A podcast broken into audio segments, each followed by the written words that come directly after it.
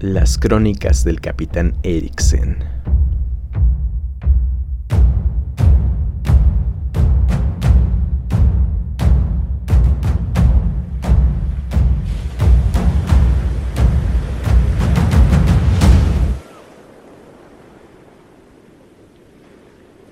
Año 1257 de la Primera Era. Bitácora número 1. Skerpla. Día 1. Hemos zarpado en mi navío, el Berserker, un navío imponente, tallado de madera del árbol más resistente, el tejo. He reunido en total 20 hombres a mi cargo, quienes están deseosos de navegar a través de aguas nuevas, impacientes por explorar tierras fértiles. Todos son provenientes de mi aldea natal, Iskalama. A lo lejos, nuestras familias nos despiden, deseando que los dioses bendigan nuestro viaje. Por supuesto que siempre estaremos protegidos, pues la sabia de nuestra aldea me ha obsequiado un regalo, de exhibir, un amuleto que no puede faltar en el viaje, que hasta el día de hoy es el más importante de mi vida. Mi padre es un granjero, quien se dedica a la obtención de leche vacuna y caprina, para venderle en el mercado local, aunque era más famoso por sus productos como quesos, y dulces que a los niños les encantaban.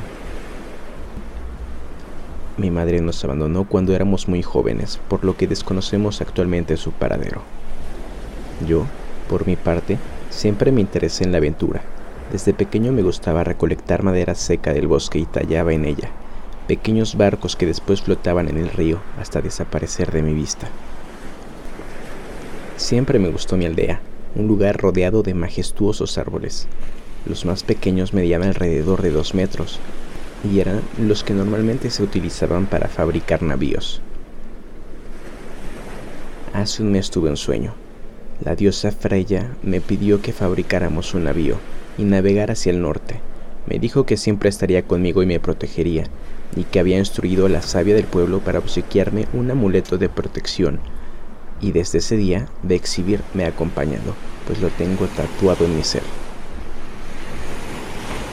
En este primer día de nuestra travesía, todo ha transcurrido en orden. El mar está calmo y apaciguado. Es buena señal. Los dioses están con nosotros. Es hora de cenar. Acompañaré a mi tripulación. Contaremos historias, beberemos hidromiel y cantaremos toda la noche. De hecho, les contaré una historia que servirá para levantar su ánimo.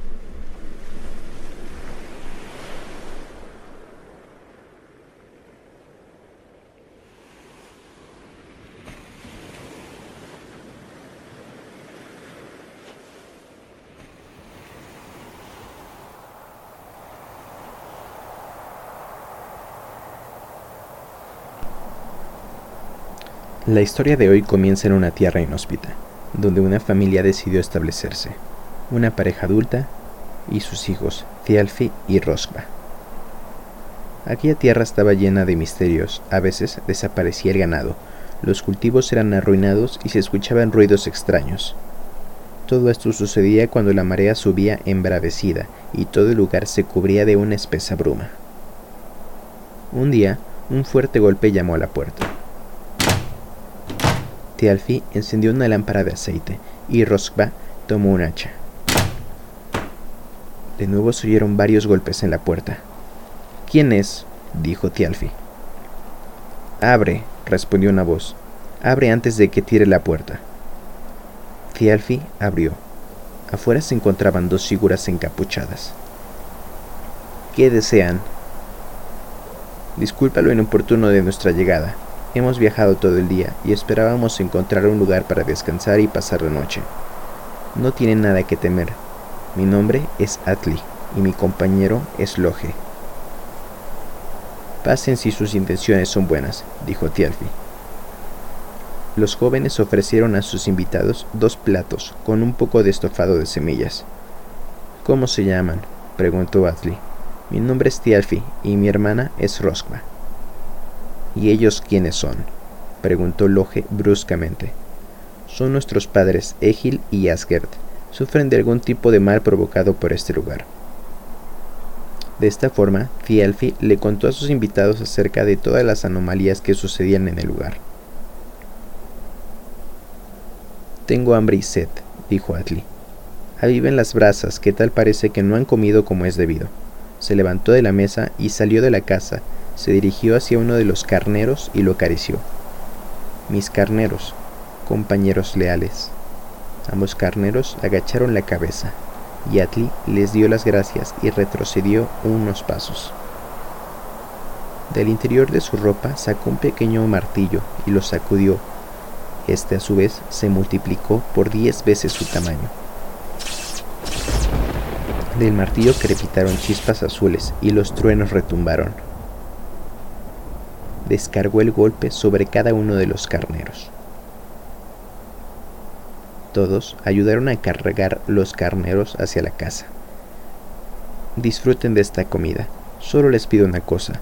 Cuando limpien los huesos, arrójenlos sobre las pieles sin romperlos. Respeten a mis bestias y agradezcanles que hoy dispondremos de ellos para saciarnos. Los jóvenes, sin pensarlo, asintieron. De pronto, la madre Asget se levantó y untó la carne con mantequilla y especias. El padre de los jóvenes se levantó y fue a buscar hierros para hacer la carne. Thialfi, por su parte, abrió un barril de cerveza y lo repartió en cuernos a cada una de las personas que se encontraban en aquella casa. El olor a carne asada llenó toda la casa, mientras que Rospa y Asgert cortaban trozos para servirlos en platos de madera. Los hermanos hablaban con la mirada, contemplando con alegría y asombro que sus padres, en compañía de aquel singular viajero, parecían estar volviendo a la vida. Comían y bebían todos gozosamente. No quiero meterme donde no me llaman, dijo Rospa pero está claro que no son de estas tierras. ¿Pueden decirnos de dónde vienen? Atli, tranquilo y confiado, respondió sin inconveniente. Dudo que el nombre te diga nada, muchacha. Yo soy de la región de Tordenheim, en Asgard. De allá venimos ahora. ¿Y tu martillo? se atrevió a preguntar Tialfi. ¿Dónde has conseguido un arma tan asombrosa?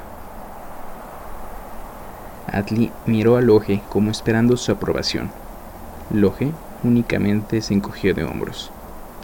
Está bien, dijo Atli. Luego pidió que le sirvieran más cerveza. Dio un trago, apoyó las manos sobre la mesa y se inclinó ligeramente hacia sus oyentes. Les hablaré de Asgard y les contaré la historia de mi martillo y que nos ha traído a este remoto rincón de la tierra. Saben, todo lo que les cuente es verdad, aunque no lo parezca. Dicho esto, pidió a Egil que le llenara nuevamente el vaso de cerveza y comenzó su relato.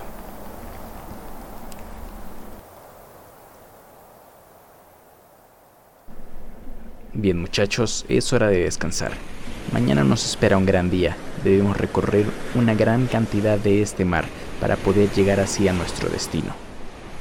Pero no se preocupen, mañana en la cena les contaré la historia de Atli y Loge cuando revelan su verdadera identidad, así como de dónde proviene este martillo.